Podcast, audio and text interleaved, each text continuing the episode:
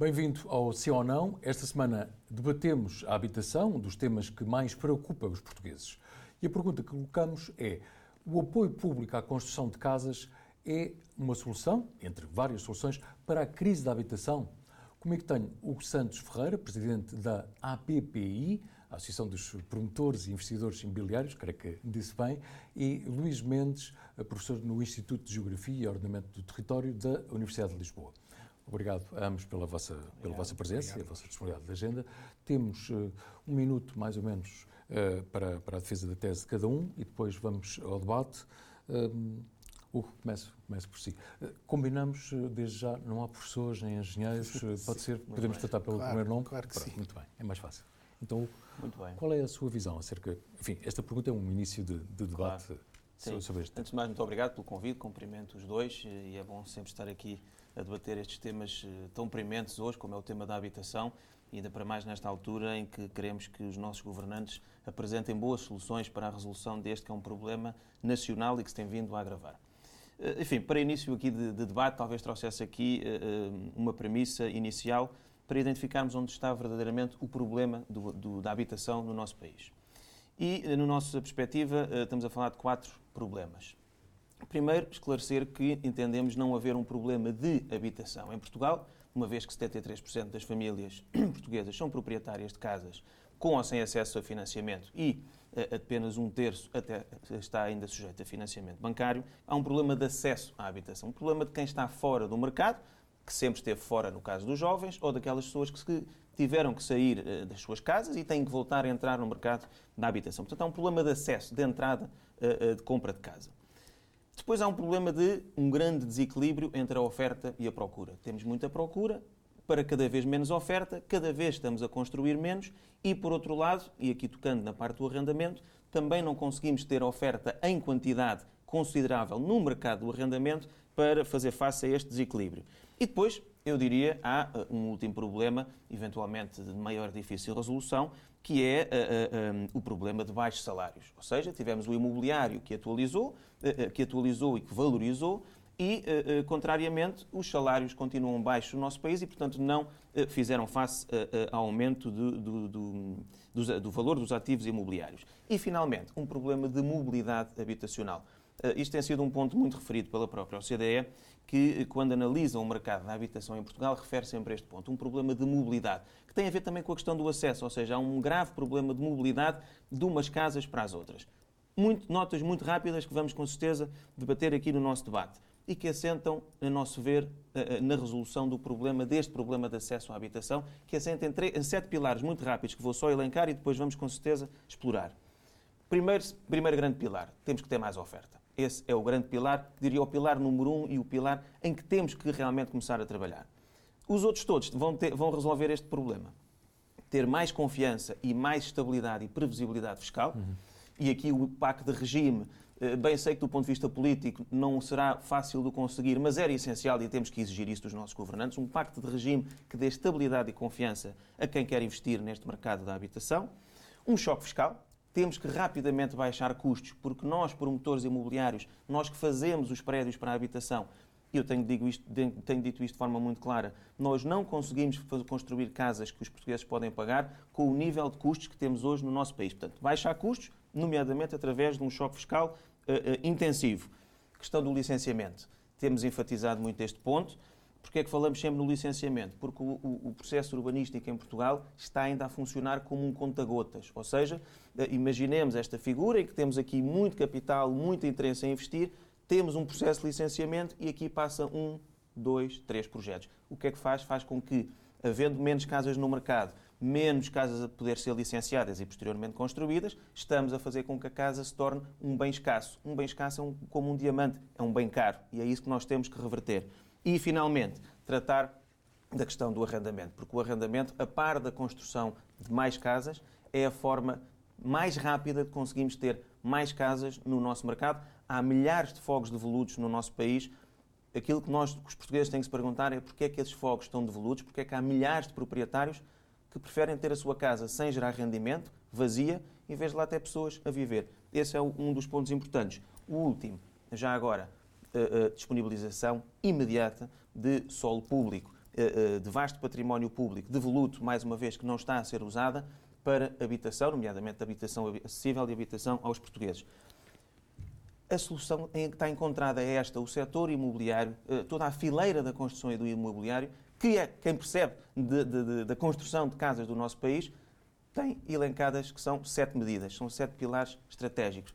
Feitos estes sete pilares, vamos ter casas que os portugueses podem pagar. Essa tem sido a nossa posição. Foi mais de um minuto, um minuto e meio, mas ficou claríssima a, sua posição. Uh, Luís, uh, Luís Mendes, uh, qual é a sua posição acerca deste, deste tema? Não, se calhar temos casas suficientes? Dizer que, bom, temos casas suficientes, elas não estão no mercado. Isso estamos de acordo, não é?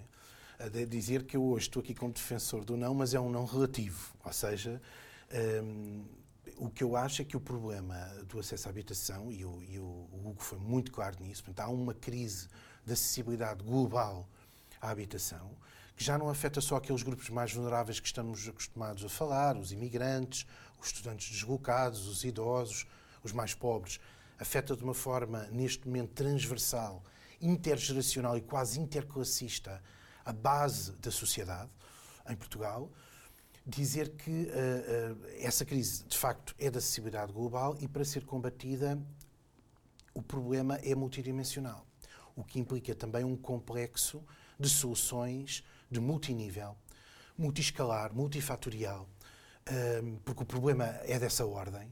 Veja-se que é muito difícil haver entendimento, mesmo na Assembleia da República, relativamente à matéria da habitação. Não é só por questões político-ideológicas, é porque o processo envolve tantas dimensões, tantas escalas, que por vezes é difícil encontrar uma solução uh, à medida. E, de facto, uh, o apoio público uh, à construção é uma medida que não podemos, que não se pode esgotar. Portanto, a solução não se esgota nessa medida.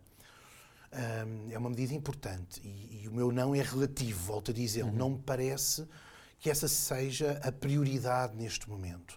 Qual é que deveria repare, ser, na sua opinião? Como, como? Qual é que deveria ser a prioridade? A prioridade deve ser a mobilização do património devoluto público, inicialmente, e posteriormente, se essa mobilização não se fizer de uma forma maximizada, garantir que há depois um, aí um, o Estado tem que ser um pouco mais robusto, intervencionista e ir ao setor privado procurar mobilizar, obrigar ou forçar os devolutos privados a entrarem no mercado. Mas eu diria, e acho que aí isso é muito claro e de certeza que é uma tese que está é partilhada entre o sim e o não, é que o Estado não está a conseguir arrumar a casa. Nós temos desde o Ministro Leão com a lei, eh, eh, uma lei muito clara, tínhamos uma lei muito clara de cadastro e inventariação de património público devoluto. Essa lei não produziu o cadastro e, e inventariação que tinha prometido. Portanto, nós não podemos ter à escala nacional 10 mil devolutos públicos, isso é impossível. Portanto, é necessário que o Estado acelere o, o digamos, a, as baterias de inventariar, cadastrar, caracterizar, ter um diagnóstico muito profundo, muito pormenorizado daquilo que é o seu património público devoluto e aquele que tem vocação residencial, operar reabilitação urbana relativamente célere e colocá-lo ao serviço da habitação pública. Porque através, é um processo demorado e faseado, mas através desse processo pode-se conseguir indiretamente regular também o mercado. Muito bem. Muito obrigado. Ficam claras as, as vossas posições. Um, Hugo, volto, volto a si. Uh, algumas das, das, medidas que, enfim, bem sintetizou, mas esta, esta questão da, da, da oferta e da procura, neste momento há, há, algum, não sei se é estigma ideológico, se não, mas, mas o, o, que tem havido relativamente ao tema da, da, da habitação e, e aparente, aparente, falta de casas é que, sim senhor, há de facto esse, esse desequilíbrio mas deveria haver uma intervenção mais musculada do, do, do, do Estado. Uh, na sua opinião, isso não faz sentido? É uma questão, neste momento, político-ideológica? Em termos de política pública, em nosso entender, o que é que ainda não se fez até agora, o que é que os vários governantes e os vários governos têm uh, errado no tratamento desta matéria. E eu julgo que o ano passado foi, 2023, foi muito evidente quanto a, este, quanto a isto que eu vou dizer. É, é, é, fácil do ponto de vista político, eh, é mais fácil do ponto de vista político mexer do lado da procura. Castrar a procura, acabar com programas de residentes não habituais, de vistos gold, que até trazem uh, riqueza, uh, pessoas altamente qualificadas ao nosso país, dinamizam as cidades, reabilitam as cidades. Mas é fácil tocar nesse ponto. Mas é mas isso profundamente na errado. Sua opinião, por preconceito ideológico? Por preconceito ideológico e numa tentativa errada de resolver o problema da habitação. São, são eixos que não têm nada a ver uns com os outros. Aliás, os números têm dito isso. A percentagem de transações imobiliárias afetas a, a, a, a estrangeiros é diminuta, anda na casa de 1%. Portanto, essa não é a forma de tratar o problema. E o ano passado foi muito evidente nisso. Veja-se este exemplo. O governo quis, o ano passado, limitar as rendas a 2% de atualização. O mercado foi muito rápido a reagir. Só no anúncio dessa medida, da limitação de 2% na atualização das rendas, o que é que o mercado respondeu? Menos 30% de casas do arrendamento, 30% mais caras. O governo percebeu e bem, e para 2024 disse: não, de facto, essa não é a medida. Portanto, mexer do lado da procura não resolve o problema, mais acabou-se com os vistos gold e com os residentes não habituais. E eu pergunto: houve mais casas e casas mais baratas? Não, continua a não haver casas mais baratas e continua a haver mais casas, a não haver mais casas. Portanto, há aqui também, eu diria, um problema de coragem política de tratar o problema e de resolver o problema com estas medidas. Se me pergunta quais são as prioridades que ainda não fizemos, eu diria que uma já começámos a fazer, resolver o problema do licenciamento urbanístico. A aprovação do simplex urbanístico é uma boa medida, não chega, não é suficiente, estamos no bom caminho. E diria que falta aqui uma segunda prioridade, um choque fiscal muito grande. E porquê é que nós falamos em choque fiscal? Eu não digo isto porque sou presidente da Associação dos Promotores Imobiliários. Eu digo isto porque esta é a forma de resolver o problema. As pessoas têm que perceber, para construir uma casa, uma construção de uma casa é um conjunto de soma de custos de parcelas. O Luís já falou e bem, primeiro custo, custo do terreno. Os, custos, os terrenos, o preço a que os terrenos hoje são colocados no mercado é brutal. E, portanto, só aí já estamos em quase metade do preço por metro quadrado do que um português pode pagar. Mas a seguir vamos-lhe juntar o custo da construção. Só nestas duas parcelas, e podemos falar em números redondos, mil euros um metro quadrado um terreno, numa área metropolitana, 1.500, eh, 2.000 euros para a classe média. 1.500 a 2.000 euros um metro quadrado, construção para a classe média. Os portugueses não conseguem pagar. O português de cidadão de classe média não consegue pagar mais de 2.500 euros. Só que os portugueses já percebem, não há casas que os portugueses possam pagar. E, portanto, o que é que nós temos que fazer? Resolver os problemas que fazem aumentar os custos, e esses problemas estão identificados. Custos dos terrenos, temos que ter o Estado a disponibilizar solo público. A custo zero. A custo zero. Seja em direito de superfície, seja em venda, o que for. Temos que uh, baixar os custos uh, licenciamento. Estamos a resolver, porque, como já expliquei, cada ano a mais que uma casa está no, no, no, presa no licenciamento, é menos uma casa e torna mais caro. Nós até sabemos quantificar quanto é que isso custa. Cada ano a mais que uma casa está presa no licenciamento são mais 500 euros por metro quadrado por ano. O que quer dizer que, se estivermos a falar há três anos em Lisboa, que é fácil, uma casa está presa no licenciamento durante três anos, só aqui um T2 em Lisboa pode custar mais 100 mil euros. 100 mil euros. Portanto, Segundo ponto. Só por essa demora. Só por essa demora. E última prioridade, a questão do choque fiscal. Porquê é que eu falo no choque fiscal? As pessoas têm que saber que 23% do preço, da, 23% de IVA, que é pago na construção, é repercutido diretamente no preço que as pessoas pagam. Portanto, as pessoas estão a pagar 23% do preço da construção da sua casa diretamente no preço. Porquê é que nós, uma das medidas que temos defendido é ou a redução do IVA de 23% para 6% na construção, ou a sua dedutibilidade. Não vou entrar em muitos aspectos uhum. técnicos, é deduzir o IVA que é pago na construção na primeira venda. Nós não estamos a inventar a roda. Espanha faz isso. Quase todos os países da Europa Ocidental o fazem. A própria OCDE, quando olha para Portugal, também recomenda isso. O que é que isto fazia? Com que os portugueses, em vez de pagarem 23% de IVA, portanto, IVA uma taxa máxima na sua casa, se pagassem 6%, ou se pagassem uma taxa intermédia, como por exemplo tem Espanha a 10%, já estávamos a reduzir brutalmente, quase 20%, o preço dos impostos que pagam. Só para termos um termo de comparação. Um cidadão espanhol, quando compra a sua casa, paga 10% de imposto. Porquê? Porque tem um IVA. Eh, eh, eh, nós, nós, promotores, conseguimos deduzir o IVA na primeira transação quando vendemos uma casa nova a uma pessoa, e portanto estamos a falar de 10% de imposto. E não tem outra coisa, impostos sobre as transações. Os espanhóis não têm nem IMT, nem imposto de selo quando compram sua casa.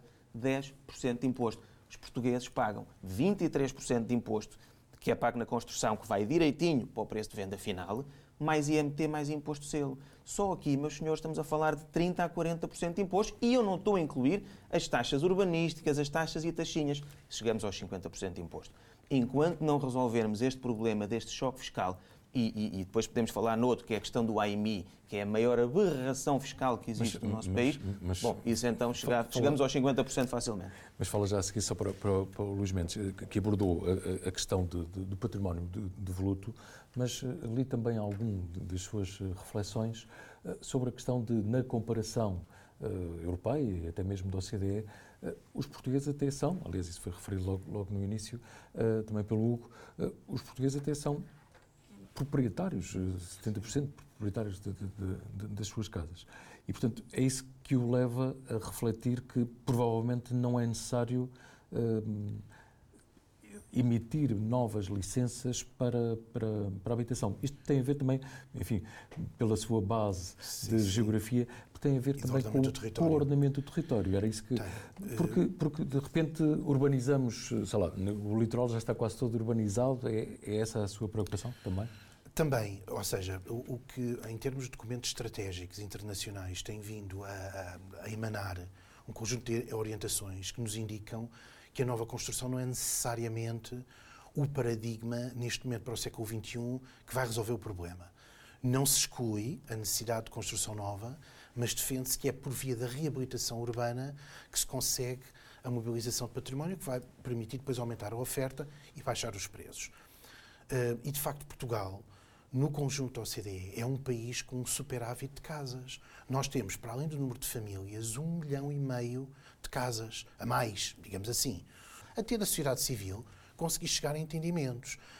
Um, essa é a única forma de conseguir fazer face a esta, efetivamente, a esta crise. Deixa-me só concluir sim. com outras, rapidamente, outras causas dos devolutos. Portanto, há uma falta, uma falta de credibilidade do Estado, falta de confiança. Há um problema gigante de heranças indevidas. Nós somos um país de imigração uhum. e, e, muitas dessas heranças que passam de geração em geração, depois não se consegue fazer a distribuição do património porque efetivamente as pessoas ou se desentendem por questões pessoais e simbólicas ou não estão mesmo no território. Muitas vezes nem se sabe de quem é aquele o património que está localizado num determinado terreno. Não há, muitas vezes o cadastro falha, isso em termos do território rural é crasso. Sim. E, finalmente, há uma postura de homo-económicos. Eu sei que o Hugo vai, vai, temos que entrar também em algum debate. O Hugo é crítico, e eu concordo com ele nisso, que é, não faz sentido os fundos de investimento imobiliário também não darem uso às suas casas. Mas a verdade é que os grandes proprietários, aquilo que nós temos percebido, e os estudos são muito escassos ainda, mas os grandes proprietários, eu não estou a falar dos pequenos e médios, mas estou a falar dos, dos grandes grupos económicos do imobiliário, nomeadamente os fundos. Os fundos de investimento imobiliário, eles colocam uh, a habitação como ativo financeiro. E, portanto, o que fazem é que o, o, ativo está constantemente num ciclo constante de venda e revenda, no sentido de aproveitar a lógica especulativa do mercado. E isso, lá está, é como o diamante. Não há falta de diamantes. Uh, os diamantes uma pedra até bastante, uh, bastante comum em determinados setores do nosso, do nosso mundo. Elas estão é cativas em cofres de duas ou três famílias que controlam os diamantes. Eu não estou a dizer que é isso que acontece com o imobiliário em Portugal, mas há uma causa de devolutos que tem que ver com a perspectiva de homoeconómicos e de rentabilização. Faz sentido, porque o objetivo dos fundos é esse. A questão é se isso depois é compatível com o direito à habitação. Infelizmente, no nosso país, nós não temos, eh, eh, hoje em dia, não temos mesmo fundos de, de, arrendamento habitacional. Não existem porque este governo fez o favor de acabar com eles. Eh, os poucos benefícios fiscais que tinham, que eram já diminutos, acabaram na sua totalidade e, portanto, os poucos fundos de investimento para arrendamento habitacional que nós tínhamos foram dizimados, acabaram e, portanto, hoje em dia, grandes parques habitacionais, grandes portfólios de arrendamento habitacional detidos por fundos não existem. Os que existem curiosamente, são detidos por investidores zero oportunísticos, zero especulativos, são, são investidores geralmente até de longo prazo, que querem pouco risco, muito prazo. Estou a falar de fundos de pensões, estou a falar de fundos soberanos, enfim, etc. Portanto, eh, eh, que primam muito por duração muito grande dos seus contratos, ainda que com pouca rentabilidade, mas uma duração grande e estabilidade. Mas, por outro lado, estamos a construir cada vez menos e, e parece que o Estado quer que realmente se construa cada vez menos. Os dados dizem isso. Em 2022, dados da administração tributária, o parque habitacional aumentou 0,48% face a 2021. Mas, até compararmos em décadas, uh, um, construímos menos 15% de fogos esta década que na década anterior. E, e, e, nada se faz para inverter isto. Ou seja, porquê é que nós dizemos que tem que haver mais oferta? Porque, como está a haver um aumento grande da procura, nós temos que, de facto, construir mais. Eu e o Luís aqui divergimos nesse aspecto, porque entendemos que estamos a construir cada vez menos, temos que construir cada vez mais para termos fazer face à oferta. Construção nova versus reabilitação. O Luís defende isso uh, uh, um, e neste ponto divergimos, eu diria não, não na, na totalidade. Vamos lá ver. Se nós aqui estamos a falar de construção para a classe média, construção de casas baratas, Hum, a reabilitação é difícil ser a resposta, porque a reabilitação é uma construção cara. É uma reabilitação no centro da cidade, que tem um aumento de custos brutal, que tem uma ciência técnica mais apurada, porque está a lidar com um existente, está a lidar com património, está a lidar com custos acrescidos. E o processo, provavelmente, até é mais moroso, portanto, não, mais, mais não moroso, dá uma resposta mais rápida. Mais moroso e mais caro, acima de tudo. Sim. E, portanto, entendemos que, de facto, a construção nova aqui pode ser a pedra de toque. Mas se ainda que assim não concordássemos e até achássemos que a reabilitação era a pedra de toque, aí também temos um Estado bipolar. O último Orçamento de Estado, e isso vem no pacote mais habitação, uma das coisas que fez foi encarecer o IVA na construção, voltamos a falar outra vez no IVA, na reabilitação urbana. Bom, mas então o Estado, por um lado, diz, eh, até tem aquele slogan, reabilitar como regra. Há quem entenda que o problema da habitação se resolve na reabilitação. Pois o que é que o Estado faz? Vai voltar a encarecer o IVA na construção eh, da reabilitação urbana. Que eu digo-vos uma coisa, meus senhores, era o, o, o, o, motor principal para termos um processo de reabilitação que se começou em 2014 até agora de grande sucesso a uma escala mundial. Sem o IVA reduzido na reabilitação urbana, não, nunca teríamos tido o processo de reabilitação urbana que tivemos. E, portanto, até aí eh, eh, as coisas não andaram bem. Portanto, não temos nem estamos a ter cada vez menos reabilitação urbana e estamos a ter muito menos, então aí muito menos construção nova. E o Luís perguntei bem, mas porquê é que as pessoas não põem os seus fogos de volutos no mercado do arrendamento? Porque a lei é de uma imprevisibilidade e de uma instabilidade a toda a prova. A lei do arrendamento, como disse o Luís, muda todos os anos. Cada vez que sai um orçamento de Estado, os proprietários tremem, os investidores tremem, porque a probabilidade de haver uma alteração fiscal, legislativa, em que no caminho perigoso de uma lei do arrendamento desequilibrada. Esse é o problema. Eu nunca defendi uma lei desequilibrada em que só deve proteger os proprietários. Nunca disse isso. Os inquilinos têm que ser protegidos. Mas os proprietários também têm que ser protegidos. Porque se os proprietários também não são protegidos, os principais penalizados é são os inquilinos. Exatamente. Porque ficam sem casas. E, portanto, é isto que estamos a falar, é trazer mais estabilidade, credibilidade ao mercado do arrendamento. Há um outro ponto, só para dar estamos, a vez ao Estamos mesmo a terminar. Temos que falar da construção para arrendamento, o que se chama na gíria o Build to Rent. Porque Portugal, e eu digo isto aqui de forma muito evidente, Portugal não tem um projeto de construção para arrendamento em Portugal. Vamos só comparar com Madrid para deixar uh, o mote. Madrid tem 25 mil casas. Madrid, construção para arrendamento. 6 mil em construção para arrendamento acessível. Pergunto, porquê é que Portugal não tem? nós temos que perceber que houve um conjunto na última década, o referiu bem o regime excepcional da reabilitação urbana, que simplificou procedimentos e, uhum. baixou também o IVA. Na verdade, o que é que nós vimos? Nós vimos um grande aumento, uma grande dinamização das lógicas imobiliárias, mas um grande aumento do segmento médio-alto. Ou seja, as baterias da construção e do imobiliário não foram para o segmento do acessível, da classe média ou classe média baixa. Portanto, isso leva-nos a crer que não é líquido, que um apoio público através das isenções fiscais ao imobiliário, no sentido da nova construção, vá, através do aumento da oferta, a significar um abaixamento dos preços. Por outro lado, a casa, a habitação, não é um bem como um carro, ou um telemóvel, um eletrodoméstico. Por mais oferta que haja, nem sempre os preços baixam. E nós podemos ver isso no historial de aumento dos preços da habitação nas últimas décadas.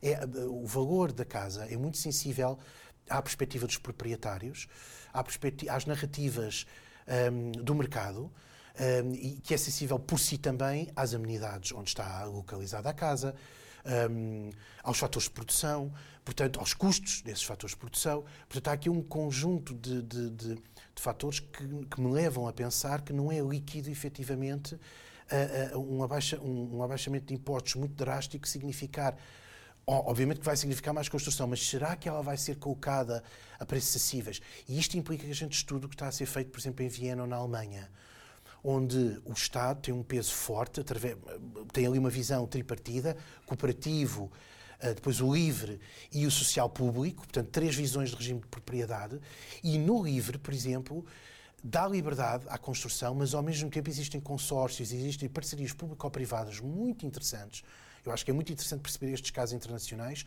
onde efetivamente há este apoio direto do Estado para a construção em mercado livre, uhum. mas com preços que depois fazem um, mais acessíveis para as populações. E para a procura. E eu acho que é aí que está, poderá estar até a, a, pedra de toque para resolver o problema também. É, é, é um, é um mix de soluções. É, claro. Luís Mendes, muito obrigado. Uh, Hugo Santos Ferreira, muito obrigado pela, pela vossa disponibilidade, uh, vosso, a vossa partilha de conhecimento. Como sabem, nós procuramos ter, ter aqui as pessoas que são especialistas, que percebem de facto dos, uh, dos assuntos e ficaríamos com vocês aqui muito mais tempo, mas está, está mesmo o tempo a terminar. É tudo. Já sabe que pode ver o debate em amanhã.pt eh, e na Euronews. Aliás, fica disponível no canal YouTube em português da Euronews.